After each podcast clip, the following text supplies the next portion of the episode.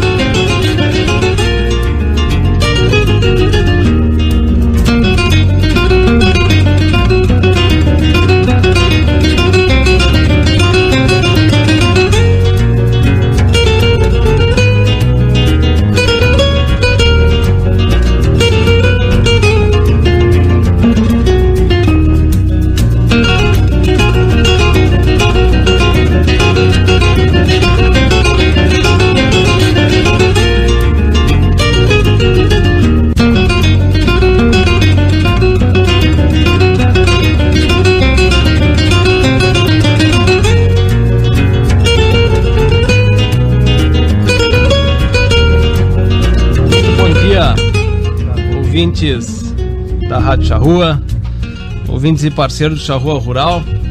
Estamos aqui mais um sábado para falar do nosso agro, agora 16 graus, 79% de umidade. Tava vendo aqui no acho que foi semana passada, semana retrasada, que eu indiquei um aplicativo da que eu tenho acompanhado, que tem andado bem, o Buster Agro, que é, ele faz uma média de ele mostra, né, ele capta cinco, cinco hum, operadores ou cinco sites, não sei como é que chama, é, de previsão do tempo e posteriormente a isso ele faz uma média né, da, da previsão. E tem funcionado super bem aqui. Né, ao menos a, ali na região tem. Ali na nossa região da estância tem batido direitinho. E estamos aqui para a semana inteira de sem previsão, né? Tem uma possibilidade só na sexta-feira, 3 milímetros de chuva. E temperaturas ficam bem boas, então acho que máquina vai continuar é, colhendo, né? Que deu uma parada por causa dessas chuvas aí, enfim. Mas muito bem. E é, o tema de hoje é um tema que fica. Parece que ele fica sempre em stand-by, vamos dizer assim, né? Sempre parado, sempre na nossa mente na possibilidade de algo acontecer. E é sobre ovinocultura. A gente, como tema de hoje, a gente trouxe o cenário atual da Patagônia na criação de ovinos e até a gente deu outra outra outra outro título, né? Mas esse foi esse foi o tema. É, deixa eu pegar o título aqui. O atual cenário da criação de ovinos na Patagônia, o que podemos tirar como ensinamento para aplicar, né? Para isso, hoje está conosco aqui o João Antônio Tramon Fittipaldi, o Bola, Engenheiro agrônomo. É engenheiro agrônomo, bola? Engenheiro agrônomo. Tu sabe que eu sempre pensei que tu fosse zootecnista ou veterinário, não sei porquê, não sabia que tu era engenheiro agrônomo. Engenheiro agrônomo. Né? Produtor rural, inspetor técnico da Arco e sócio proprietário da UP Rural. Bom dia, João, tudo bem? Bom dia, Bernardo. Primeiramente, muito obrigado pelo convite, novamente participar do teu programa. E te dar os parabéns ao vivo agora, né? Bate, já começa assim de, de supetão. Feliz aniversário, muita, muita saúde, muitas felicidades pra ti, meu amigo. Obrigado, tia, obrigado, obrigado. Não, quase eu me esqueço, tia. Quase eu que me esqueço. Tô quase. É que não é todo dia que a gente faz 29, assim, né, tia? Então. não. Também conosco, Frederico Gonçalves Rotti, engenheiro agrônomo, médico veterinário, produtor rural, técnico da TEG Senar, em Ovinos. Tudo bem, Frederico? Que tal? Bem, Fernando. Como é que tá? Tudo bem, tudo, Tudo bem. bom? dia, tudo certo. Agradecer o convite a ti e à Rádio Charrua, aos irmãos Cobelli. ahn, e te parabenizar pelo teu aniversário, né? Tudo é Obrigado. bom, muita saúde pra ti. Obrigado, obrigado. Joaquim já tá conosco? Não, não. Ainda não? Tá. Diz Tá. que vai entrando. É, não, não, tem que é, fazer, o, fazer a, a chamada, a chamada de escada da época, né? Eu Homem- sou dessa época. O homem tá laçando num rodeio. Ah, é? Tá. É o mais conhecido como laço de arrasto. Mas que categoria? Só tia? polentaço. O, o- vai estar conosco então também Joaquim Soares Neto, que é médico veterinário, produtor rural e também inspetor técnico da Arco. Bom, mas a, a gente trouxe a Patagônia, né, como cenário, é, mas porque vocês dois, o, o, o Joaquim foi com vocês também há 10 anos atrás? Não. Não. Não, não. 10 anos nosso. Vocês dois estiveram então há, há 10 anos atrás e retornaram esse ano e viram algumas mudanças né, importantes que estão acontecendo na Patagônia. Nesse meio tempo, é, ano passado foi, nós trouxemos aqui para conversar o Camozato, que teve durante cinco anos o projeto Pensando Cordeiro. Né? E e eu acompanhei sempre no, no site o Pensando Cordeiro e tal, um trabalho absolutamente dedicado que ele fez. E mesmo dentro do programa, ele do programa Pensando Cordeiros, ele levou muita gente para Patagônia para ver aquela realidade. Não. E quando a gente fala na Patagônia, eu que não sou um, um- um entendedor de ovinocultura, muito metido, né, mas não sou entendedor, a gente vê um extremo muito grande que é uma diferença absolutamente gritante da nossa região, né? Lá a gente tem é, é, é, pouquíssimos animais por hectare e aqui, ao natural, nós podemos botar muitos animais por hectare, né? Em comparação às duas regiões. Mas a gente talvez às vezes tem que mostrar o extremo para dizer, poxa, mas se o Carlos consegue naquela situação, por que, que nós não conseguimos nessa situação, né? Eu acho que é por aí que, que se apresenta o porquê, não só disso, mas também é, o porquê muito de se falar muito na Patagônia, além do desenvolvimento que, que lá tem, né? Mas enfim, eu queria que vocês pudessem nos comentar de início o que, que vocês viram lá, né? é, naquele momento e é, o que hoje está se apresentando. Além disso, né? Até mesmo o porquê que foram. Eu sei o porquê, mas gostaria que falasse o porquê que foram agora julgar perfeito, lá, né? Perfeito, Bernardo. É, antes da gente fazer esse paralelo das, das realidades da Patagônia comparado com a nossa, é, a, também a ideia hoje desse bate-papo é, é contar um pouco a cultura da, daquela região, como que vivem aquele pessoal lá e de que forma funciona o sistema de produção da Patagônia. Então, nós desembarcamos o dia 23 de fevereiro na cidade de Rio Gagegos, onde lá eu fui fazer um trabalho para julgar a raça corredal na exposição, uma das exposições mais importantes da, da Argentina na raça corredal e, e quizás uma das exposições mais importantes do mundo. E depois desse julgamento a gente foi visitar várias propriedades lá na, na província ali de Santa Cruz. Para quem não não está muito familiarizado com a Patagônia, a Patagônia são cinco províncias, tá? É Rio Negro, Neuquén, Chubut, é Santa Cruz, que era, foi aonde a gente desembarcou. Rio Gagegos é a última cidade da Patagônia antes da Terra del Fuego. é, fica localizada na província de Santa Cruz capital. e é a capital da, da província. E além da, da, das quatro províncias que eu falei, tem mais Terra del Fuego. Então a Patagônia hoje ela tem 3 milhões de habitantes. É, à esquerda o Oceano Atlântico e à direita a Cordilheira dos Andes que divide a Patagônia Argentina da Patagônia Chilena. Uhum. Tá? É, é uma região que tem um, um clima é, muito próprio, chove em 200 milímetros por ano, sendo que fazem dois anos que eles vêm sofrendo uma forte seca que chove de 80 a 100 milímetros. Isso a gente vai estar tá falando mais para frente, que foi um dos desafios que a gente notou lá nos produtores, é muito preocupado com isso, a sinalação muito baixa. A sinalação média na Patagônia é 75%. E eles vêm assinalando de 45% a 50%.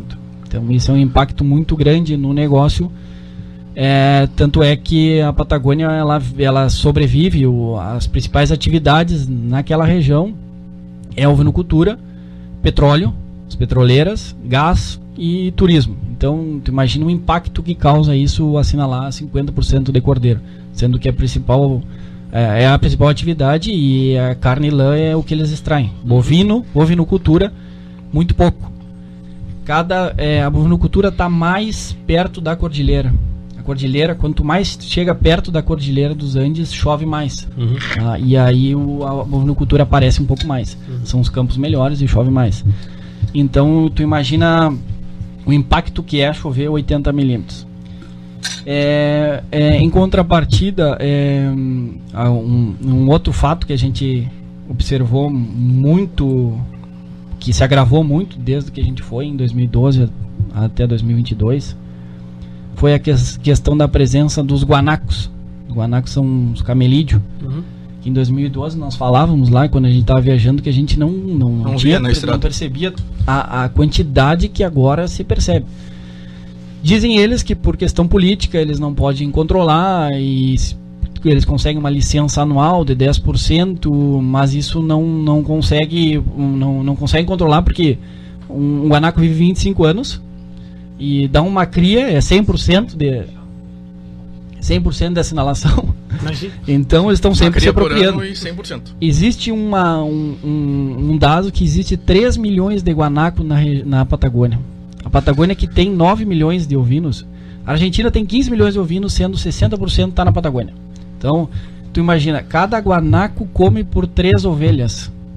São, são 3 milhões sendo que a lotação média da Patagônia, campos bons é uma ovelha para cada 3 hectares. Campos piores Médios. é uma ovelha para 5 hectares. Então tu imagina o impacto que tem esses bichos comendo. Então, Não, em relação ao consumo é a mesma quantidade de animais que tem de ovinos.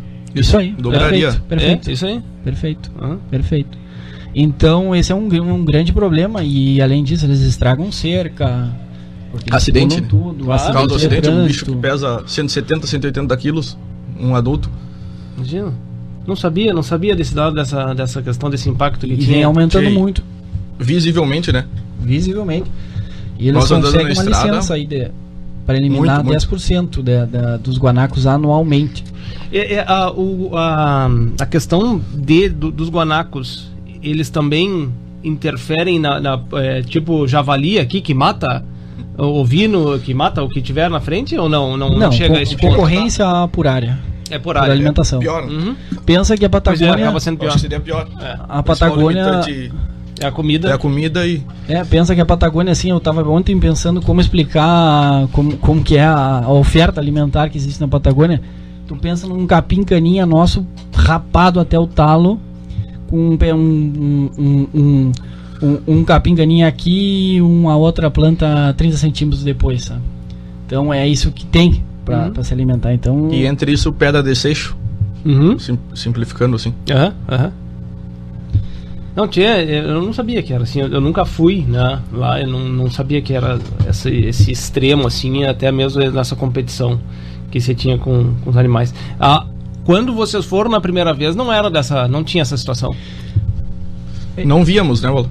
É, é, o que eu, que eu, que eu penso assim, em 2012 a gente não tinha essa, essa visão que a gente tem hoje de, de, de, de, de, É, de sistema, É. de abranger mais. então, né, naquela época a gente não prestava tanto atenção, mas não, não, não nos parecia, e eles, eles comentam lá que vem aumentando muito por, por conta não de não poder, poder controlar. Controlar. Uhum, uhum. Em 2012, falavam, tinha, tinha propriedades que tinham equipe de caçadores pra se dedicar a isso daí. Uhum. Matar guanaco e, E, o gua- sorro todo dia. e eles estão. Eles tentaram é, tornar é, o guanaco um- um- uma atividade também, para poder Uhum. explorar uma receita. É, fizeram algumas é, exportações de carne de guanaco para a Bélgica. Não foi aceita, enfim, pela. A gente provou a carne, não, não é uma carne ruim, mas não teve aceitação, então não tem fim econômico. E a lã, O que, que teria? que, que teria um gosto de quê? Próximo ao quê? Nós provamos bem, bem condimentada, né? É. Não sei que gosto teria. Sim, só ela. mas é uma, é Só uma ela. carne mais seca, assim, sabe? Sim. Mas é, tava bom, né? Muito bom. Porque tava bem preparada. Mas parece que não foi aceito, né? Então ele não tem fim econômico. Uhum. É, eles tentaram, a a gente até visitou uma propriedade onde foi feita a primeira esquila de guanaco. O guanaco tem uma lã muito fina, de alta qualidade, mas produz 400 gramas. Uhum. E diz ele não pagou esquila, mas, mas enfim, não, Uhum. não tem fim econômico. Hoje é uma praga na Patagônia. né? Uhum, uhum. Essa. Tá, e tu foste pra julgar. Né? Quando tu foste na outra situação, na- no outro momento, 2012, né? Tu foste pra acompanhar, tu foste. O que, tu foste fazer lá? Te pergunto só pra ver a relação ou desenvolvimento na, es- nesta situação que você teve de seca, desse momento que eles estão passando absurdo, né? Nem repercussão na própria lã, que hoje tu foste julgar. É, Em 2012 eu fui acompanhar meu pai, na qual foi, foi julgar lá em 2012, 2013. E. E. É, o que a gente foi fazer foi isso, foi acompanhar ele. Uhum. É, mas é o que eu te comento, naquela época a gente não tinha essa visão assim de, de observar mais o sistema. Sim, não, mas a, a própria lã, a própria lã, de, de lá pra cá, melhorou em relação ao histórico deles? Porque lá tem o principal, principal, Perfeito. né, principal evento. A lã mundialmente vem passando por uma transformação que é buscar afinar mais, que é uma finura, uma micronagem mais baixa, que é a lã que é aceita e que se tem comércio hoje. tá? Então a gente percebeu, tanto na raça Corredale, que é uma raça duplo propósito, produtora de carne e lã, a necessidade é, de se buscar animais mais finos, bus é, mantendo a qualidade da lã e, e o standard da raça, sem perder isso. E principalmente também valorizando a parte carniceira, que é super importante. Mas é, é, é assim, é, é a- há necessidade de buscar uma finura menor. Isso aí é uma tendência da Patagônia. O que que ocorreu? Como a Patagônia são volumes muito grandes, tu consegue perceber essas modificações muito rápido. Claro. E o frigorífico, os frigoríficos, os frigoríficos na Patagônia hoje existem em torno de 10 que estão localizados principalmente nessa região de Santa Cruz. Sendo seis deles são habilitados para exportar para a União Europeia, que é o principal eh, mercado. O que, que o frigorífico vem percebendo nos últimos anos é que as carcaças estão muito pequenas. Por essa tendência de afinar. Se buscou afinar, A lã. e consequentemente tu vai para raça mãe, principalmente ao merino, então tu acaba tendo uma carcaça menor. A carcaça do cordeiro patagônico, que é o cordeiro famoso mundialmente, ela é de 9 a 12 quilos de carcaça. É um cordeirinho pequeno Uhum. que precisa ser abatido na desmama. Eles não têm condições, Como não têm, sustentar. eles não têm alimentação para poder desmamar um animal e manter a campo e, e engordar. Então eles precisam desmamar e carregar tudo. Então, com essa finura de lã que eles vêm buscando baixar, ocorreu que nos frigoríficos estava aparecendo carcaças menores. Então, é, é- é- precisa se afinar, mas também tem que ficar de olho para que não baixe tanto essa parte de- de- da conformação carniceira dos animais. E esse, e esse tá sendo um problema hoje que tá se, se passando por lá. Porque eu, fi- eu fico pensando o seguinte: é, tu, tem um, tu tem um histórico de mercado depois que entrou o sintético, né? Que a própria lã é uma concorrência praticamente desleal, né?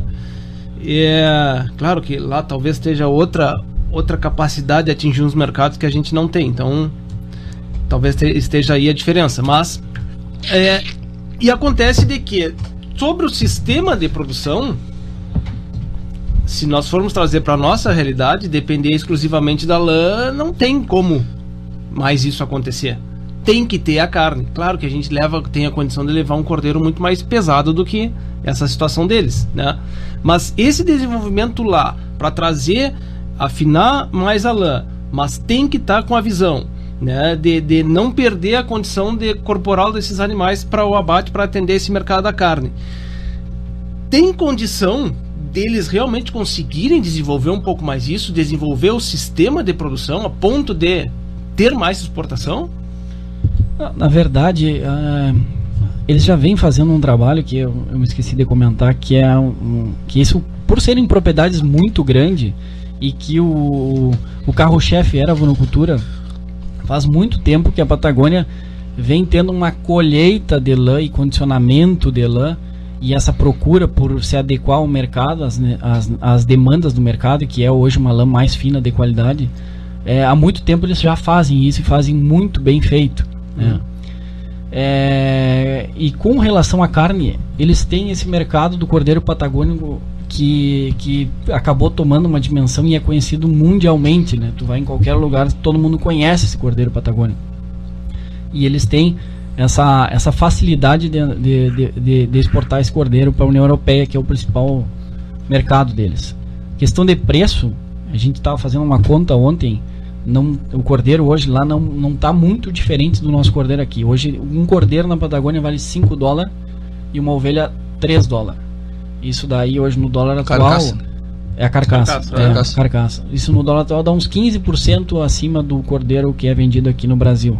R$ 11,50 por aí. Uhum. Tá? E de peso, aqui? Tu, é, não, aqui a gente até tá a, a gente tá fazendo mais um, um borrego, um cordeiro mais pesado. Tem É? de tudo, na verdade. Tem um cordeiro que é desmamado, que é mais leve, e um cordeiro que tu recria e vende ele mais pesado, que é o borrego. Tá, que, que daria quantos por cento a mais, mais ou menos, de peso em relação ao da Patagônia? Porque eu quero chegar na questão de, de- de- da remuneração por eh, indivíduo. É muito diferente? Acaba não sendo muito diferente. Se tem 15% a mais sobre o preço lá, aqui quantos por cento a mais tem de carcaça para que daqui a pouco o indivíduo tenha o mesmo preço? Na é que na verdade, se for fazer esse paralelo assim, na, na Patagônia eles não têm outra saída, eles precisam vender na É. desmama. O que ocorre é que os frigoríficos trabalham de novembro, somente de novembro a abril. Eles trabalham e, O abate, e- né? ou Sim, sim. de novembro a abril abate. que eles Aham. abatem, é, é, dando com mais, com mais força no abate de dezembro a janeiro. Então, ne- no restante do período, eles ficam desossando e, e industrializando essa carne, tá? Mas o, o período de abate é nesses, nesses, nesses, nesse período, nesses meses. Uhum, uhum. O que, que eles estão querendo é também fazer um cordeiro mais pesado, um cordeiro de 14 a 22 kg de carcaça, que é o cordeiro pesado que você vende no Uruguai, que é um borrego, bem dizer. Um tu desmama, recria ele e vende ele mais pesado até para ter uma, um, um abate nesses períodos que não, não que, que tá parado. É, para isso eles precisam se organizar e vai entrar outros atores na, no, no, no negócio que é se organizar de comida principalmente, né? Porque e gente que compra cordeiro, recria ele engorda. Isso é uma tendência. Os frigoríficos estão tentando buscar é, que, que, a- que, que ocorra isso, que Uhum. tenha essa possibilidade. Essa, essa questão, Frederico, de, de ter uma. Que o, que o Bola comenta, de ter a possibilidade de terminar mais cordeiro, ou de, né, de ter um- uma carcaça maior, precisa ter desenvolvimento do sistema de produção, que a gente está vendo que é 80 milímetros ano. é- Possível, né? Tchê, Na, na, na minha cabeça, tá louco, eu estaria chorando constantemente. Já, já teria saído de lá, né? Se fosse eu. Só que é, bom, na realidade que eles têm são essas. E vocês viram esse desenvolvimento exatamente tá indo nessa linha ou o que que eles estão fazendo para ter mais comida? Tchê. Bueno, tu sabe que desde que a gente chegou no avião, sobrevoando o, Rio Gagegos, nós começamos a olhar e nos conversar. Nós viajamos três, um do lado do outro, né, e nos conversar. Tchê, parece que tá mais seco, sabe? Mas aí tu não sabia se era daqui a pouco o tempo que Período fazia ali. que tu, não, que tu não ia lá e tava desacostumado a ver aquilo. Mas se bem que a gente tava com um panorama de seca daqui, então tu Uhum. tava com o olho treinado pra seca, sabe? é, é. E aí, bueno, chegamos lá e o primeiro contato, conversando na, na caminhonete indo pro hotel, conversando com o pessoal. Tia, nos parece que tá mais seco. Não, tá mais seco. Tá chovendo a metade da, da precipitação pluviométrica normal nossa. E nós, pá. Então, realmente, é um desafio bastante grande que eles têm que eles têm passado esses últimos dois anos. E o que a gente se deparou uma coisa que, que a mim, principalmente, até me, me chamou bastante atenção, que era uma coisa que a gente se, se pensava e se conversava, "Tchê, por, que, por que, que eles não irrigam? Por que, que não fazem alguma coisa assim, sabe? Ah, não precisa ser uma extensão grande. Tem, tem áreas com potencial, sabe? Áreas que não são tão dobradas, áreas mais chatas e tal. Faz uh, a, mais ou menos a, a água no subterrâneo deles chega na, a cerca da nossa, até um poço chega a água a 40 metros da, da superfície, sabe? Então não é uma coisa Uhum. muito dificultosa. Mas no nos dias que a gente saiu para conhecer as propriedades, nós começamos a ver a ver uma, uma técnica que eles estão desenvolvendo bastante, que é aproveitar a água do desgelo na- nas épocas primaveris e usar essa água onde, onde ela escoa normal Uhum. nos, nos canais e fizeram como um curvas de nível assim, porém um, um valo na curva Sim. de nível.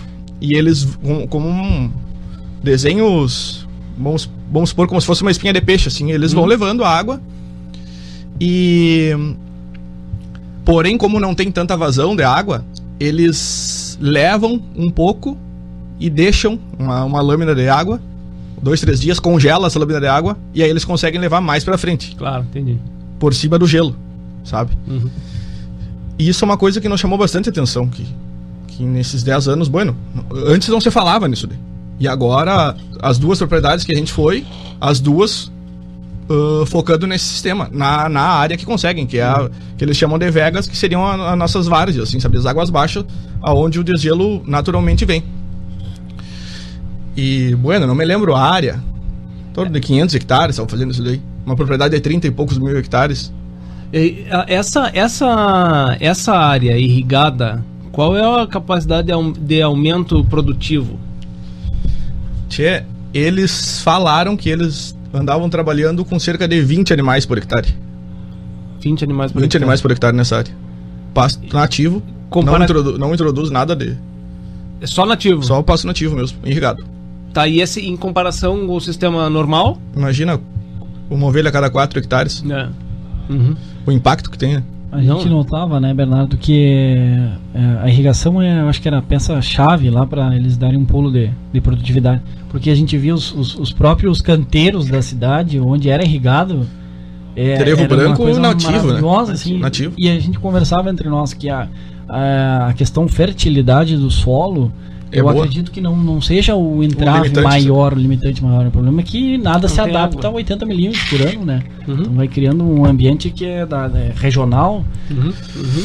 É, é, quando a gente bota no tema, né, e o que, que a gente pode trazer para aplicar né, é dessa, dessa realidade, ah, duas coisas, né? A, a- a primeira, o marketing é muito bem feito, né? O cordeiro da Patagônia, tu não precisa ir na Patagônia para comer o cordeiro da Patagônia, né? É só porque nasceu lá o cordeiro, porque a forma de fazer, o que fazer, né? Dá para fazer no quintal de casa aqui. Aqui na nossa Uruguaiana mesmo, que cordeiro não falta, né? É, então, o marketing é muito bem feito. E isso a gente peca demais, né? Quando a gente vai para o próprio agro, sempre se comenta o quanto mal nós nos vendemos para todos os setores. Né? É, enfim, mas então tá criado um nome, né? O Cordeiro Patagônico, né? Então tu sai de São Paulo e vai para Patagônia para comer o cordeiro que tu podia estar comendo em, em casa, né? Mas enfim, então essa essa é uma questão. A outra questão é exatamente a as extremidades, os extremos, né? É, 80 milímetros, que eu mesmo comentei aqui, eu estaria chorando, já não estaria mais lá. Porque tô acostumado a 1200. Sim. Né? Os caras lá estão acostumados aos 160, 150, 150. e para eles 150 tá ótimo, tá ótimo, né? tá, tá, é o normal. 80, bueno, vamos pensar o que nós temos que fazer, porque imagina, né? Então, aí começa a busca das alternativas de, de, do que nós temos que fazer. Nós temos que não mexer. Mais uma vez, sair da zona de conforto é o que tem que fazer para se desenvolver. Né? A gente comentava um pouco antes aqui de, de, começar o programa, né? O quanto isso. Será que, será que um dia a gente realmente vai chegar o momento de dizer assim, olha o quanto os ovino, a ovinocultura se desenvolveu na nossa região, desses dos. Vamos chutar aí 10 anos para frente, dos 10 anos atrás para agora não sei se a gente vai chegar nisso aí. Né? E por que, que a gente não vai chegar? Porque talvez a gente não chegue também ao extremo de pensar e necessitar de ter que fazer ovinocultura porque bovino já não desenvolve mais. Então nós não vamos chegar naquele período onde a gente tenha que vamos sair da zona de conforto por necessidade. Então eu não sei se esse também não é um dos entraves, mas para o não desenvolvimento da ovinocultura. Mas sem dúvida, essas questões de procurar as alternativas é um ensinamento que a gente tem que ter, de, de tirar, que dá para tirar do que, que eles estão fazendo, né? A gente comenta aqui nos programas eh, de, quando a gente fala da ovinocultura, será que a integração lavoura-pecuária também não se beneficiaria muito mais se não tivesse, se tivesse a ovinocultura? Preparo antecipado de verão, discussão de que se, se as taipas vão ser estragadas por entrar o casco de bovinos. Ovinos tu não teria nada disso. Né? Não sei qual é a visão de vocês em relação a isso, se esse é realmente um dos ensinamentos que a gente pode trazer de lá. Só voltando um pouco para a Patagônia, Bernardo.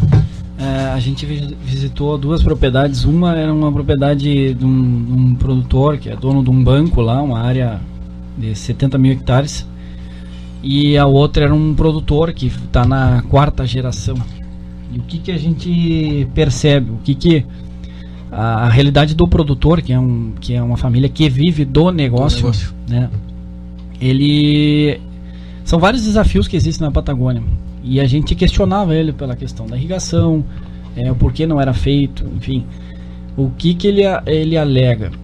Existe um custo muito alto para chegar a qualquer coisa na Patagônia. Ela é muito mal localizada, é muito longe. E as distâncias são muito é. caro. Tudo e, e, se tu botar no papel, muitas vezes um investimento para tu fazer uma pradeira, fazer uma área, muitas vezes era mais fácil comprar. Uhum. E tu não tem gente para fazer, não tinha mão de obra. Mão de obra comprar da um, mesma forma um feno, um suplemento, comprar alimento. É. É, uhum. Da mesma forma que a gente vem sofrendo, eles vêm sofrendo muito mais. Porque tu imagina uma pessoa ficar numa estância na Patagônia, que é no meio do nada, com vento, com zero graus, venta o dia inteiro, né? Uhum. É vento o dia inteiro, as mangueiras tem que ter um. um, tem como se fosse um, um muro. Um muro do lado para a pessoa poder trabalhar, porque é vento, vento, vento. Então, o que, que é essa realidade do produtor é importante. Ele questionar, dizer, olha, eu boto no papel e para mim é mais fácil eu trazer um alimento e suplementar minhas ovelhas quando eu preciso, ou um alfardo de alfafa, comprar, do que produzir aqui. Meu pai fazia muito isso tinha alfafa, é, né? tinha áreas de alfafa, tinha outras áreas de pradeira, mas hoje financeiramente não me não convém. Na verdade eles estão tudo buscando em, em, em, cima dessa seca que eles vêm tendo há dois anos e esses novos desafios que é o que é o guanaco, que é o puma, tem puma, uhum, tem uhum. muito sorro, é, a dificuldade de mão de obra, eles estão buscando soluções. Eles, é são, eles têm, são, po, são, são um povo que já vem de várias gerações é, de ovinocultores e de, de, de proprietários rurais e, e, eles vêm buscando soluções, eles vêm tentando. Não não não está muito fácil. São vários desafios que vêm acontecendo, não está muito fácil. Então a, essa é a realidade do produtor. A outra propriedade é um, é um, um investidor, então uma área muito grande. É, que tem um sistema pronto, é, ajusta a lotação ali, uma ovelha para cada 4 hectares e pronto. Tem uma, alguma área melhorada na volta, da, das casas, mas esse é, esse é o sistema na, na, de maneira geral da Patagônia. Uhum. É justa a lotação, uma ovelha para cada 3 ou 5 hectares uhum. e pronto, não tem o que fazer. Uhum. uhum. E para trazer para cá essa realidade, isso que eu comentei de que é, de, o que, que a gente pode tirar de lá de, de, de ensinamento? E bola te complementando, hein? Tu falasse do, do, do caso do Henrique lá. É, essa, esse esquema de, de irrigação deles, das, das várzeas, das vegas, também possibilitou que ele começasse a desenvolver a bovinocultura na propriedade. Que o pai dele tinha, mas ele conseguiu desenvolver mais ainda. Principalmente gado, gado Erifor que eles têm lá, né? Isso. E tá.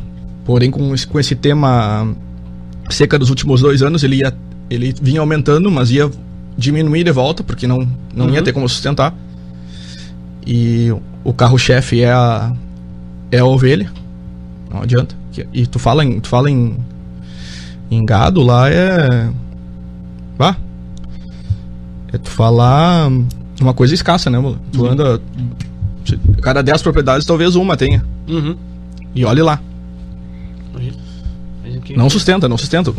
Ah, Por isso, por isso muito o profissionalismo deles, o amor e a dedicação em cima da ovelha, porque se não é ovelha, não, não tem como sobreviver no campo, Claro, né? claro, claro. Essa... Isso eu acho que a gente tem que aprender muito com eles. Pois é. é quando tu, tu, tu és é, é, técnico da ATEC, né? Estamos começando o grupo uruguaiano. Acho que para abril começa. Pois é, é, é- é aí que eu quero chegar, tá? É aí que eu quero chegar. Primeiro, pra saber o que que tu tem visto pra, no desenvolvimento da ovinocultura nesses, vamos dizer, últimos dois anos, tá? É, tem aumentado, não tem aumentado? É, vai se desenvolver? É, é uma pergunta um pouco... Às vezes parece sacanagem, né? Parece que o cara não acredita, né? Tô eu aqui de, de, de advogado do diabo, é que eu não vislumbro, eu não consigo enxergar, entende? Vamos, vamos discutir a mão de obra, tá? Que era outra questão que nós comentávamos aqui. Quem que vocês escutam de dizer, olha, preciso de emprego e eu quero trabalhar com ovelha, né? Não tem. Não existe. Não, Não tem. existe. Essa questão não tem, né? Quando a gente vai um pouquinho mais, e aí é por costume, né? Tem um dado do próprio professor Ricardo Oagem, que do benchmarking, né? Fazendo levantamento do benchmark, nós vamos aqui um, um funcionário para ah, não, se eu não quero mentir, mas se não me engano 700 700 animais de gado Bovinos. bovinos aqui na nossa, na nossa região, tá? Essa é é a média da das propriedades que fizeram, que estão na, na- que fizeram benchmark, tá? Não é a realidade é, por si. é, não, desculpa, eu acho que é 1 para 500 e quando tu vai no Brasil Central é 1 para 800, tá? Eu acho que é por aí, tá? Tem muito costume de cabanha na nossa região. Né? Muito costume de cabanha, e isso necessita mais gente, e talvez também seja por aí um dos costumes e históricos daqui, do Rio Grande do Sul. Quando tu vai para os ovinos, nós vamos falar o que daqui, daqui, 1 para 300 Por aí. né? E aí, para o sistema se sustentar, nós temos que ter quantos para ele se remunerar, para ele é, né, ter, ter cifras mais altas? 5 mil, não sei, 2 mil, 3 mil animais? Tô chutando aqui um número. Então já vamos precisar de quanto? Quase 10 funcionários. Então, aí já trancou o sistema todo. Né? Porque não vai pagar, quase não vai pagar. Né? E aí acaba que o produtor, quando vai pensar sobre isso aí, poxa, mas olha o incômodo que eu posso ter. Quer saber? Não vou sair da minha zona de conforto para fazer. E aí trancou. Não sei, eu tô fazendo advogado do diabo, mas quero, quero, quero é, escutar de vocês que estão a campo e eu tô demitido, como eu disse. Deixa, eu te- deixa eu te responder primeiro o que tu tinha nos perguntado com o que, que a gente. mas não poderia foge do meu tema que eu perguntei. Não, não, não. Poderia eu trazer essa, da Patagônia para nossa realidade. É, em primeiro lugar, eu acho que o trabalho que eles fizeram em cima do, do Cordeiro Patagônico, né? A gente tem um selo do Cordeiro Gaúcho, Uhum. né? É, é, acredito que pode ser melhor trabalhado, só que a gente não tem o volume de carne e não é tratado como um negócio como é tratado na Patagônia, é, o, o ovinocultura. É, lá tem volumes e, e é um primeiro negócio. né? Aqui, infelizmente, Aí a tudo gente tem dica, a né? cultura do- Não é. De que na verdade na propriedade é o segundo, terceiro negócio. Mas então a gente tem esse selo do Se Cordeiro não Gaúcho. for só para consumo. É. Não. A gente É? tem esse cordeiro do selo, do selo gaúcho, Uhum. tá? que tem esse selo do cordeiro gaúcho, que tem as mesmas condições, é criado num ambiente, num campo nativo e tem um sabor maravilhoso e eu acredito que pode ser melhor trabalhado. Segundo, a questão da colheita e acondicionamento de lã, que é algo que está se procurando trabalhar aqui no Brasil. Já existe é, equipes especializadas na, na, na, na esquila para essa prática. E o que eu mais é, considero importante e foge um pouco com relação, não tem nada a ver com o sistema, é a questão da persistência, resiliência do produtor de lá. Eles têm a cultura. Cultura, cultural. Tem a cultura, porque é, na verdade, é o que pode se fazer lá. Eles trazem aquilo das gerações do bisavô, do tataravô. Então eles têm essa cultura neles. E então acontece várias adversidades e eles estão ali vão hum. procurando é, superar. E a educação, né? Na verdade, é um povo que tem uma colonização inglesa, então tem uma colonização, uma mentalidade que a gente se surpreende quando vai lá, sabe? É, é, um, é um respeito, uma educação, uma maneira de, de, de tratar conosco que é algo que nos surpreende, né? A gente não está acostumado com isso. Uhum.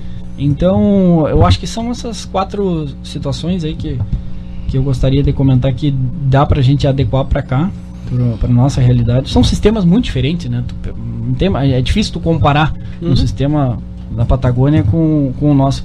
E outra coisa, eu, eu num, num, programa passado que eu tive aqui, eu falava na questão de, de lotação de ovinos e, e, e, até nunca fui muito de se pensar em fazer sistemas muito intensivos na nossa região com ovinos, porque muitas vezes ele acaba se não for bem conduzido, ele acaba desestimulando e tirando o cara da atividade.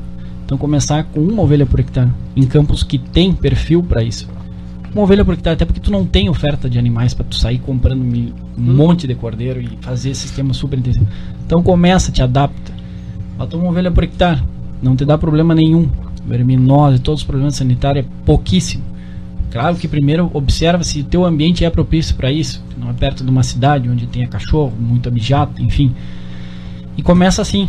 Tá? Então, nós estamos falando em uma ovelha por hectare e lá são uma ovelha para cada 3 a 5 uhum. hectares. Não estão muito longe. Uhum. É, mas começar por isso, pegar, pegando, retomando o gosto e a cultura e aos poucos tu vai implantando e é o momento que tu for para conta por hectare, por ganho por hectare, é o momento que tu intensificar começar ali é, recriar, engordar cordeiro, tu vai para conta por hectare, é, é imbatível, né? Então, nós não estamos muito longe do, diz, do, do, do, sistema de lá. Eu, eu, eu preconizo que se a gente estiver na, na, região aqui da fronteira oeste, naqueles perfis de campo que tem, uma ovelha por hectare, fazendo o feijãozinho com arroz bem feito, bem feito, não esquecendo de nada e dando importância para a atividade, porque muitas vezes tu cobra de uma atividade que tu mal olha para ela. É, tem essa, né? claro. Então tu não tem como cobrar se tu não faz o teu dever de casa, né? Uhum, uhum. É, e essa uma ovelha por hectare mudaria muito pouco a, o dia a dia da, da, da propriedade. Quase não mudaria nada, mas acrescentaria do que Perfeito. mudaria. Perfeito.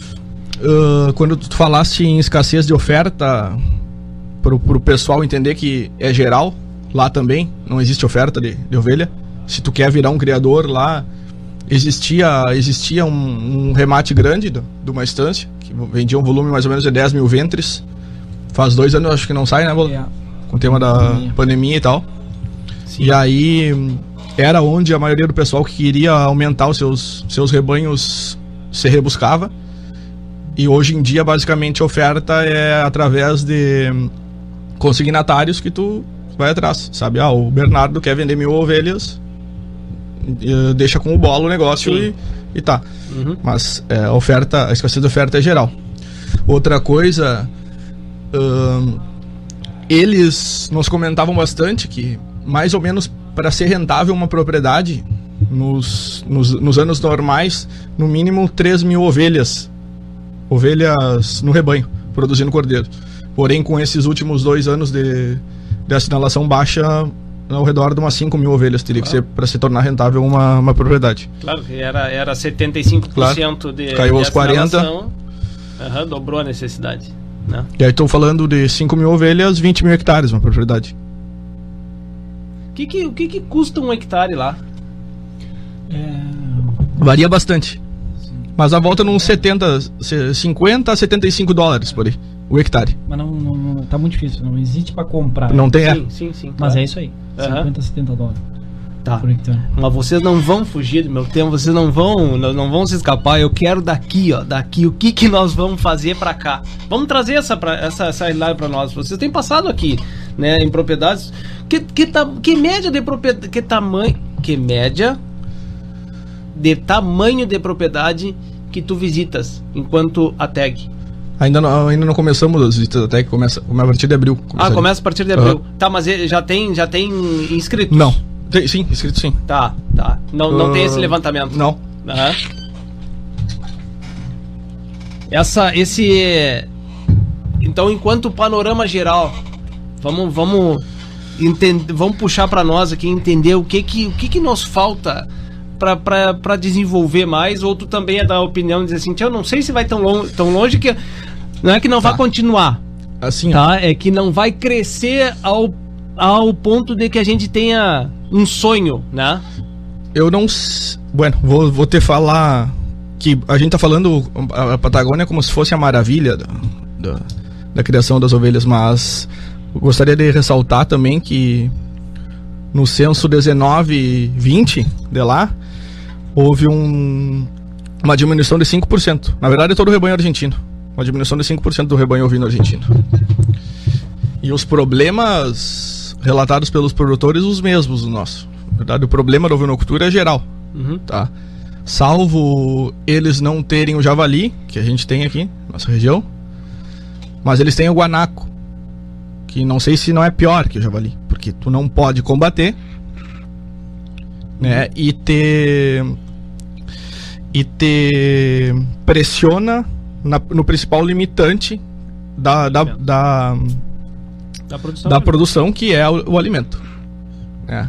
Então, os javalis ainda a gente tem ah, maneiras de combater com caça, ou ter este ah, cães, Uhum, guardiões de rebanho, ou lhamas, ou burro e tal, que lá não se, não, não, não se utiliza, uma porque extensões muito grandes, teria que ter grande quantidades de, de burros, digamos, ou, ou cães. Uhum. Então não teria. eh, se torna inviável. E também acredito que não combateriam os, os guanacos. Uhum. né? Ah, o puma é, é, é predador, mas não, não relatam como tanto que cause tanto prejuízo. Sorro, nascimento de cordeiro e carancho, normal, que nem nós. Ah, muitos, muitas propriedades com melhores condições são nas regiões de planície, estão situadas próximas às cidades. So- seriam as, as propriedades que poderiam ter uma maior lotação por hectare, digamos, uma ovelha a cada um, dois hectares por aí. Porém, se adensam muito, se tem muita ovelha e muito apertado, sofrem diretamente com o abjato. Já sofrem assim, em, em largas extensões. E se eles ape- au- aumentam mais a, a lotação, aí se torna diário o problema do, do abjato. Ou seja, Mesma igual que aqui. Uhum. né? E também com o cachorro. O cachorro do, do pessoal da cidade sai a, a daninhar nos, nos lindeiros, nos vizinhos. É, é, é, eu lembro da, da- Acho que faz uns três anos. Aquela quantidade de cachorro que matou cento e tantas ovelhas. Foi na. Foi, foi três anos que fez isso? Não lembro. me lembro- Eu não me lembro. Lá pro lado da. Da, da, da, da Paineiras lá? Você lembra? Pode ser não. Isso é muito Acho comum. que faz uns três anos que ele teve. Infelizmente é muito comum. Não. Infelizmente. Não, Mas é, é, é um, é, um, é um problema, eu vejo que é um problema. Essa, mas eu não, eu não consigo também ver, eu, eu repito, eu não consigo enxergar um, um horizonte de que a gente se torne realmente. Eu, eu acho que é quase que. O sonho esse é quase o que utópico, né? Quase que utópico. Eu vejo um crescimento, uma condição de um crescimento considerável, né? Que atenda mercado, de que é, tem a possibilidade de maiores rentabilidades para as propriedades rurais, como é, diversificação dos sistemas de produção, ou não só do sistema, mas sim da, do caixa. tá? Diversificação do caixa. Não vejo, não vislumbro é, única exclusivamente para consumo, tá? Eu vejo que tem mercado para isso. negócio. Assim, para um negócio, tá? Ser salutar, né? ser, ser um negócio financeiramente salutar, né? É, mas grandes extensões, assim, eu não, não, não, não, vislumbro essa situação. Né? Não, não sei. Não consigo, não consigo enxergar isso. É, né? eu também acho, concordo contigo. É, acho, que... acho que a mão de obra bate, eu acho que. E a mão de obra também. Eu, não, né? eu não ressaltei, mas eles têm um problema forte com a mão de obra. Não, eu imagino. É geral, é geral. Não tem? A, a situação. A gurizada cresce, sai da, é. sai da propriedade é. e não volta mais. Eu não quero ficar é. zero graus com claro, batendo claro. na fuça o tempo inteiro, né, cara? Qualquer um que tenha acesso a um celular, olha as. A, a, a, é, as praias, né? Bernardo, agora, Essa vou, é agora vou te responder. Ah, trazendo para cá o que, que a gente precisa para desenvolver. Ah, viu? Tu veio, tu veio. Na verdade, tu ia vir. Na verdade, isso dá um programa inteiro, né, Bernardo? Mais, né? Mais de um programa. um programa inteiro. É que, sabe, qual, sabe por que, que eu não faço só um programa inteiro sobre isso? Porque parece que nós vamos estar o tempo inteiro. Sempre batendo na mesma coisa. Não, e, e dando problema né? Nós temos que trazer a solução, mas eu é, quero, eu quero A, com relação à carne, é, eu acho que é um mercado imensurável que a gente tem. Se tu pensar que o consumo per capita de carne ovina no Brasil é 400 gramas, né? Então tu imagina, sem contar com o mercado externo que, como a Patagônia faz, tu pode exportar também. Nós temos as mesmas condições de produzir um cordeiro tão bom quanto o cordeiro Patagônia e mais pesado. Mas o, o mercado de carne eu acho que é um mercado imensurável que tem muito a crescer, mas precisa de produto, precisa uh, do, do, dever de casa e ter, ter produto, produzir mais, assinalar mais cordeiro. Uh, não tem como a gente cobrar dos frigoríficos quando a produção é muito pequena. Né? Uhum. E isso ocorreu porque, enfim, a gente teve lá na década de 80 a, a questão da lã, é, dali para frente a, a, agricultura foi empurrando a monocultura para os campos marginais, é, de coxilha, campo uhum. mais marginal. E o produtor foi perdendo um pouco a cultura, porque ela, eu digo, a ovinocultura ela cifra, mas não rende, né? Uhum. Então tu fica numa atividade que te remunera ilusoriamente muito mais. É, às vezes o produtor tem esse pensamento. Uhum. Então eu acho que com relação à carne a gente tem que produzir mais, tem que assinalar mais cordeiro. E o mercado não é um mercado ruim, se tu for ver, nós estamos pagando 10 reais um cordeiro que, claro, com dificuldade, muitas vezes não carrega, é, na época de, de, de, super oferta, baixam os preços, mas como qualquer outro mercado. E uhum. se tu for ver comparado com a Patagônia, que tem um baita marketing, são 15% a mais no cordeiro lá uhum. do que o que pagam aqui. Uhum. Então, tem muito a crescer, mas nós temos que produzir mais e assinalar mais cordeiro. Isso é importantíssimo, ter mais esse produto. Uhum. Com relação. Acho, tá, só, só uma, uma questão de, voltando à carne, é, não saindo do tema carne. É, quando a gente vai a mercado e para discutir um pouco do mercado é, e vai e pega o tema ovinocultura, você chega no ponto de que é uma carne gourmetizada. Tá bem, é uma carne gourmetizada, a gente sabe, restaurante, tu vai, vai pega o, o, o, catálogo do restaurante, tá lá o carré é o mais caro do, do, do uhum. né, do, do cardápio. do cardápio tá? É o mais caro do cardápio. Tá, então tá. Vamos, vamos bater nessa tecla é gourmetizado. Na minha visão, e aqui tô dizendo, eu não sou metido, né? Na minha visão, ela não deveria ser assim. O momento que a gente vende exclusivamente a carne de cordeiro como gourmet, nós fechamos o grande mercado brasileiro, que não é a gourmet. Né? Aí quando a gente vai pro gourmet, a gente pensa na exportação, né? Pô, mas só um pouquinho, nós temos 200 milhões, 200 milhões de pessoas aqui para alimentar. Então. Mas é que não tem a produção. Não, não tem a produção. produção é. Não, joia, mas enquanto a gente pensa no produção de cordeiro, o mesmo produtor que está pensando em produzir os quilos pensa, não, ó, a exportação está muito grande. Não, mas não é exportação, a carne tem que chegar aqui, para nós, aqui. A gente vende aqui para São Paulo. É, é, difícil tu vender para nossa região quando a gente vem quer comer um cordeiro, né? E tu é, abate na propriedade e traz para a cidade de forma Sim. ilegal, porque não pode né? Acaba na informalidade. Acaba na informalidade. Caímos num, num, num, num nicho de, ruim de mercado, né? De novo, é... Então, gourmetizar uma carne que talvez pudesse ser mais popular, Né? E para ser popular, tem que ter quantidade. Claro. Senão nós vamos ficar só no, no, nos nichos. Agora, uh. eu estava ontem numa, numa palestra do Bolinha, do Marcelo Bolinha e do Luizinho do Coqueiro. Sim. E o Luizinho me comentava que, claro, que há uma dificuldade de. Pela questão do poder aquisitivo do, da população, uhum. ele, ele que é uma carne super de qualidade, ele vem sentindo uma dificuldade de, de venda de carne enorme. E mas foi falado muito, tanto pelo Marcelo Bolinha, da que vai cada vez mais se tornar peças pequenas, é, pedacinhos de carne, que a, a dona de casa ou a, o casal vai lá e compra uma pecinha de cordeiro de carré, vai comprar um. Você um não vai comprar um traseiro de 3 quilos? Vai pagar 150 cada reais. Cada vez mais vai indo para esse caminho de uma carne boa, de qualidade pedaços menores. Hoje tu não faz um churrasco, tu não compra 4 kg de costela, tu vai ali e compra um entrecozinho pequeno uhum. pra ti, uhum. pra tua mulher, pro teu filho. Tá indo pra esse caminho. O Luizinho mesmo dizia, eu vou lutar até o final, mas eu acho que mais pra frente eu vou acabar me entregando e ter que produzir é, peças Cortes de carne menor, menores. Uhum.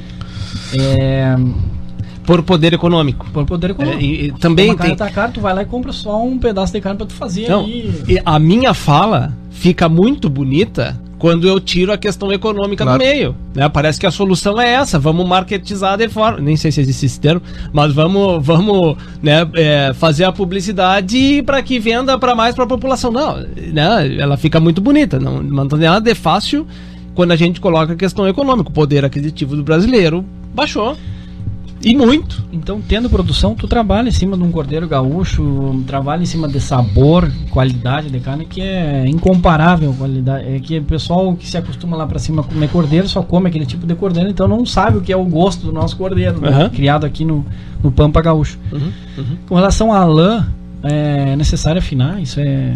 Isso a gente já vem falando faz muito tempo, porque é, o mercado hoje pede uma finura mais baixa, então as raças duplo propósito, duplo propósito precisam se adequar a isso. Isso aí não tenha dúvida. E além de afinar, é.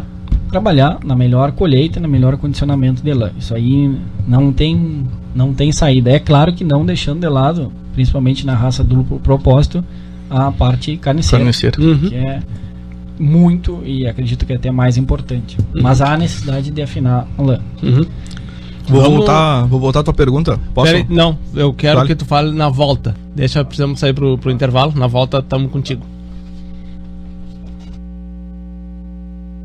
Agrocomercial Saúde e Nutrição Animal, uma empresa que conhece a rotina do produtor rural e que está sempre alinhada em contribuir no foco da produtividade, com trabalho forte e conceituado que se difunde em todos os segmentos da cadeia produtiva, com uma linha completa e variada de produtos veterinários, rações, minerais, proteinados, energéticos, sêmen, sementes e fertilizantes. Venha nos visitar. Aqui nosso parceiro é você em Uruguaiana, na Setembrino de Carvalho 404, entre Flores e Andradas, e em Alegrete, na Barão do Amazonas 276, em frente ao Hospital Militar. Acesse www.agrocomercialonline.com.br. Instalando o Integro em sua lavoura, você pode monitorar seus levantes hidráulicos à distância, em tempo real, podendo acessar os dados dos equipamentos a qualquer momento através de um celular, tablet ou computador, com diversos modelos à sua disposição. O Integro se adapta às suas necessidades. Integro, tecnologia nacional, desenvolvido em Uruguaiana pela Eletroeste. Eletroeste, a energia que você precisa. Na Flores da Cunha, 2350. Atenção, produtor rural, a Imembuí chegou em Uruguaiana. A Imembuí Alimentos oferece uma completa estrutura de assistência técnica com profissionais capacitados, proporcionando orientação precisa e segura para melhor aproveitamento e rendimento das lavouras. Contamos também com a parceria das melhores marcas de insumos e defensivos agrícolas do país. Solicite ou faça uma visita na filial em Uruguaiana, Estrada BR 472, número 100. Atendemos também Itaqui região. Imembuí Imbuí Alimentos, presente na agricultura, auxiliando o produtor. Estância Nova Aurora, tradicional criatório das raças Erifor e Brafor e ovinos ideal Produz animais com as mais modernas técnicas de reprodução, ganho genético, rigoroso programa de seleção, sanidade e bem-estar animal. A Nova Aurora informa seus clientes que comercializa touros Bravo e Erifor diretamente na propriedade. Agende sua visita 34 12 40 33 ou 9 9607 1050 e-mail campanha nova aurora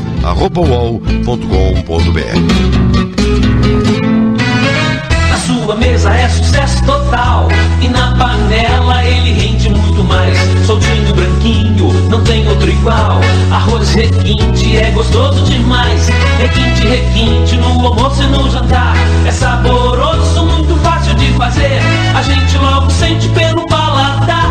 Escolha requinte e você vai ver. Na mesa da família tem que ter requinte. Arroz requinte, gostoso demais. Na hora do imposto de renda, o Sicredi coopera com você. Conte com a nossa parceria para deixar tudo mais prático e fácil.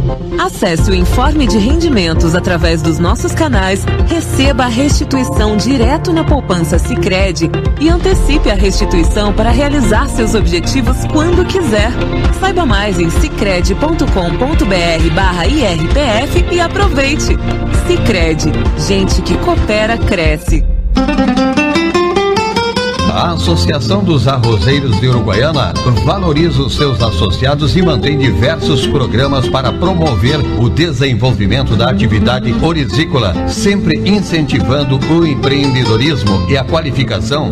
Temos orgulho de nossos parceiros que participam ativamente do nosso agronegócio. Braços fortes que produzem o alimento, geram renda e criam oportunidades. Você que cuida também da sua lavoura merece uma instituição que cuide bem de você. A Associação dos Arrozeiros de Uruguaiana. Desenvolvimento se alcança com trabalho e parceria.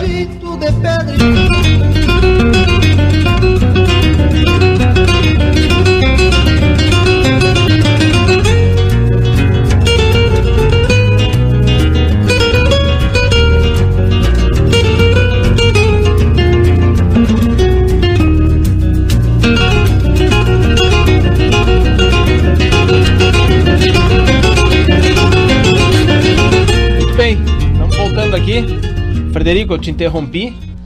E eh, vamos continuar com o que tu, tu ia comentar. Uh, bueno, Bernardo. É, o que eu queria que, que eu queria te falar, que, que da minha opinião, que eu acho que não vai aumentar o, o número de ovelhas nas propriedades. Talvez uh, uns deixem de ser ovinocultor e outros comecem a ser, mas o rebanho ovino em si não vai aumentar. E eu acho que até nem deve aumentar. O que a gente deve é assinalar mais cordeiro, né? aumentar a nossa produtividade, porque, é- porque é vergonhoso com o potencial que a gente tem. Tá, salvo que a gente tem problema forte de verminose, que é um dos principais limitantes da nossa produção, que a Patagônia não tem, Uhum. devido à extensão, o clima muito temperado. O único problema, salvo que eles têm, é um como uma mosca, que, ele, que eles denominam como um carrapato, mas é um inseto, uma mosca.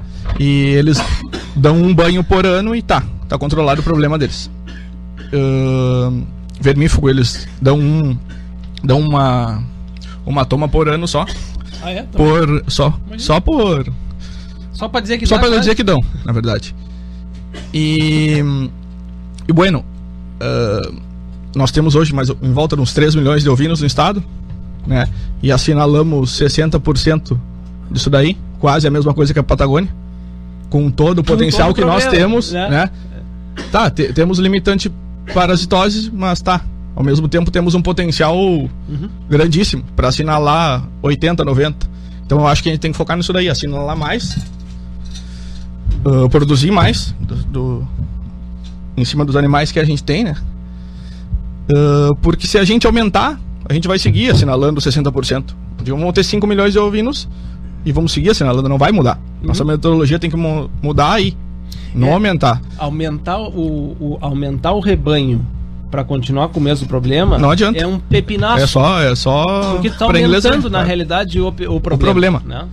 né? E, e depois, salvo, salvo o problema assinalação, um, a gente tem um outro problema, que é a recria, que é onde morre mais uns 15, 20%, problema instaurado no Uruguai, que eles têm muita pesquisa e muitas técnicas para controlar isso daí, que aí sim, aí basicamente é o cordeiro do desmame a, ao ou carregamento ou a, a cordeira virar a fêmea uh, em estágio reprodutivo, uh, perdas por parasitose. Uhum. E é uma perda natural de 15, 20% a campo. Então são dois problemas que a gente tem para digamos se, se conseguir essa sinalação objetiva maior, vamos ter depois o problema uh, de recria. Uhum. Né? Essa, Que essa, nos limitam a produção. essa, essa questão que tu comenta de assinalação maior, é, é, é claro, eu, eu, já, eu já fiz também os números, já quis implantar na propriedade, né? Eu não, não, não tô falando da boca para fora, dizer assim, ah, por que, que o produtor não faz? Não, eu já tentei fazer, já fiz os números, tínhamos toda a condição de fazer, a comida não era o problema, não, não era essa questão. Sabe onde é que bateu? Na oferta de animais. Claro. Né? Tudo bem que, se, que vamos fazer a, a recria, tá? Não tá. Ah, e aí eu vou dizer por, por eh, experiência própria, tá? Não, não tenho conhecimento a campo para dizer de outras propriedades. Nós tínhamos a alimentação, nós tínhamos a condição de ter estoque alimentar e ter a compra dos animais no momento que tinha a oferta dos animais, tá? Então eu teria que manter um estoque para poder vender na alta. Joia, tudo planejado, tá tudo certo. O problema não é comida, não tá. De gente também não era o problema. Onde tá o problema? Na oferta dos animais. Tinha que comprar naquele período, ok. Só que quem também tá comprando e já tá mais é, a- é, habituado com este mercado, já tinha seus, já tinha seus os, os animais de qualidade, os cordeiros de qualidade feito. Então eu ficaria eu ficaria entrando lá na rebarba, né? E- Entraria depois de quem já tem o mercado é, estabilizado, Estabilizado. né? Então, de novo, a assinalação baixa faz com que também outros produtores não consigam entrar Claro. né? Então, bem, eu, eu vejo isso aí como problema. Mais uma vez, fazer hoje com o que nós temos, fazer é, o feijão com arroz bem feito, eu acho que tá aí a- O início. o coisa. início do negócio, né? Sem dúvida. Talvez vamos, vamos tal- tirar alguma alguma é, um ensinamento daí, fazer o feijão com arroz bem feito, né? Nós viemos conversando sempre sobre a pecuária, não sei o que. Tem muita inovação, sem dúvida. Conse é, é, é, mensalmente, diariamente, como quiser botar em relação ao tempo, a pecuária e a agricultura têm uma evolução. Muito mais agricultura do que a pecuária. Muito mais agricultura do que a pecuária. Eu falei três programas atrás. Pega a pecuária, eh, pega os ensinamentos de 1970, 1960 e aplica Mas hoje os mesmos, né? vai dar tudo certo. Hum. Tu vai ter rentabilidade na pecuária, né? Na agricultura não. A agricultura não tem. Então, é de novo, a, a pecuária em si ela demora muito tempo para ver esses resultados, mas o feijão com arroz bem feito te traz, né? Te traz o, o benefício para o sistema.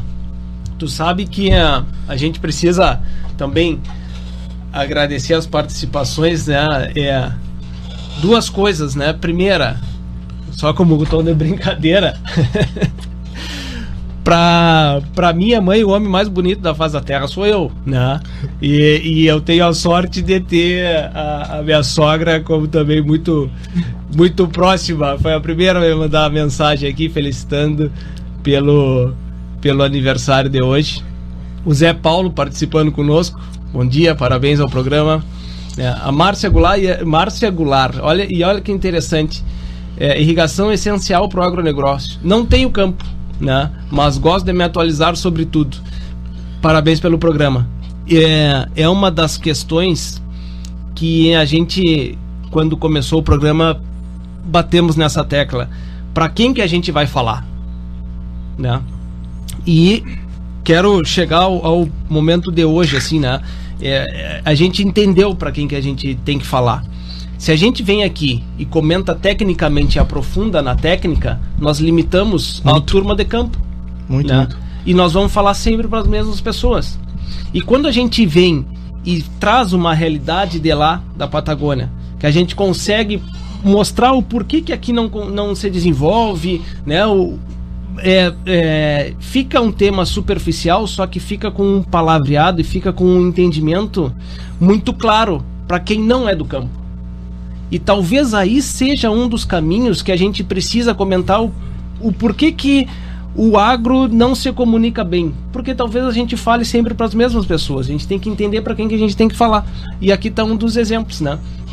Outro exemplo só em relação a isso é tem uma, um senhor que eu infelizmente não me lembro o nome dele que é quando eu peço algum lanche, alguma coisa em casa, ele entrega lá na minha casa e não tem absolutamente nada a ver com agro. E ele escuta o programa todo sábado. E ele tanto escuta que cada vez que ele me entrega, ele comenta do tema que foi Sábado anterior. do sábado daquele sábado que ele escutou. Sabe? Então ele realmente escuta. Não tô mentindo, ele realmente escuta. E é, então a gente tá chegando nessas pessoas, né? Chegando de pessoas que não são do agro e que estão conversando sobre o agro, entendendo talvez o porquê que as coisas acontecem dentro do agro, né? E eu fico muito satisfeito por isso, porque esse foi o grande foco que a gente deu, que a gente tentou entender. Eu acho que a gente realmente está entendendo para quem que a gente fala, né? É, mas enfim, né, foi só uh, agora um momento de desabafo, né? assim, né? É, pena que o Joaquim não pode estar conosco. Tá, me mandou que- mensagem agora, perguntou se a gente tava. né? Porque parece que foi o sucesso, ele foi, o- foi atração. Foi. Tomou ele conta. foi atração na Patagônia foi. Foi, né, na foi. Patagônia. Podia ter sido aqui também, né, Joaquim? Fica, fica para uma próxima. Não, me mandou mensagem agora. Um momento, momento oportuno, a gente vai convidar de novo para trazer essa atração importante. Acho que a gente tem que continuar falando sobre isso dessa forma. Não pra gente chegar nas 6, 7, 10 milhões de cabeças aqui, mas para que essas 100, essas 3 milhões, né? Que tu comentaste. Mais ou menos uma volta nos 3 vamos, milhões. Vamos dizer, 3 milhões tenham 100% dessa inalação. Aí, bueno, vamos sonhar com o que é mais próximo. Pois é. né? Vamos É. sonhar com o que é mais próximo. Estamos chegando no final. Pois é, exato. Não sei, E tu, tu trouxeste? Tu trouxeste? No mínimo eu espero isso, né, tia? No mínimo, né?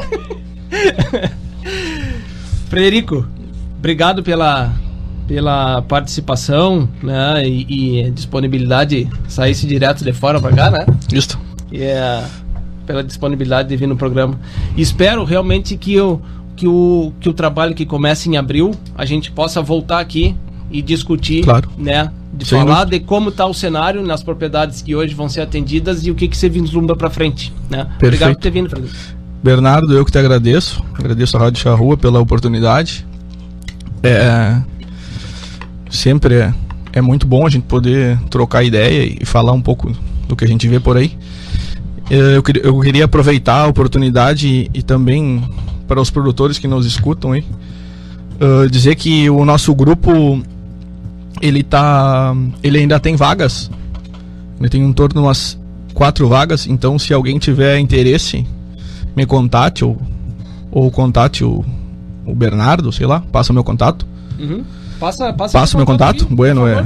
O, o número do telefone é 55 999 95 3649. Só me manda um WhatsApp aí, a gente tá em contato, eu explico bem. Repete, repete. É, repetindo então, 55 999 95 3649.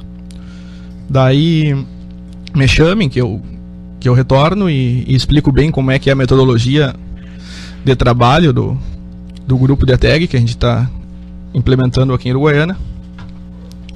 E vai ser uma honra poder receber mais produtores. Né? Uhum. A gente pode trabalhar com 30 produtores, então quanto mais melhor. Ótimo, ótimo. Bola, obrigado por ter vindo também, obrigado pela disponibilidade. Tu não estava na cidade, né? Ontem, tu, tu- ontem, tu tava, tu tava aqui ontem? Hum, cheguei ontem. Ah, chegaste ontem, né? Chegaste ontem. Bom, obrigado pela, pela, pela vinda, né?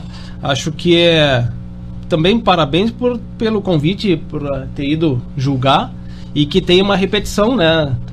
De, dois anos depois, É, a princípio sim. né? É, iriam avaliar, mas a princípio sim. Se deu tudo certo, né? Se não fez muita cagada, por exemplo. a princípio sim, vamos ver. Mas obrigado, obrigado, parabéns pelo trabalho, né? E obrigado por ter vindo. Tá, Bernardo. Eu que agradeço a oportunidade novamente de, de poder estar no teu programa, de dar os parabéns pela condução do programa. A gente se sente se- sempre muito à vontade para se comunicar da maneira com que tu conduz o programa. Parabéns. É, com relação a, a, a ideia de hoje era tentar passar um pouco para o pessoal uma- um pouco de cultura de como que funciona lá na Patagônia e tentar traçar um, um paralelo do que, que a gente poderia adequar para o nosso sistema. Uhum. De qualquer forma, os desafios são os mesmos. É, os Problemas, mesmos não, tudo. existe É, desafio lá como existe aqui. E vai de cada produtor buscar alternativas e, e seguir trabalhando. Perfeito. Muito bem. Obrigado. Não, podemos comer o bolo, né, tia? Mas tu trouxeste? Vamos ter parabéns. Ah, é? Tu vai buscar? Ah, mas tinha, tinha, tinha troço especial aí, tia? Ah, olha aí, cara. você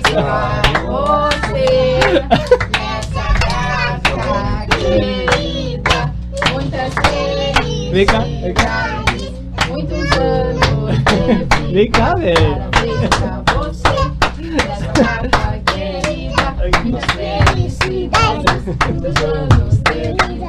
Muito bem. Vamos atrás.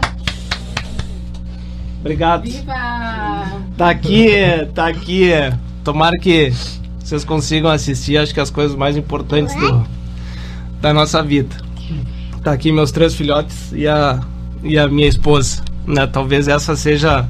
Pai, tira, pai, tira. Tiro, tiro, filho, tiro. Essa hoje é a razão da gente às vezes ficar tão fora tão fora de casa, tanto tempo fora de casa. Talvez seja essa. Talvez não, tá aqui a grande razão pra para isso tudo. Né? E a gente poder aproveitar. Meus três curruchos e a minha esposa. Pai, tem mais, pai. Tem mais? Então assopra lá. Assopra lá. Obrigado. Obrigado, gente. Obrigado. Obrigado por tudo. Um ótimo sábado a todos. Um bom final de semana. E cuidem da sua família. Tá bem? Grande abraço.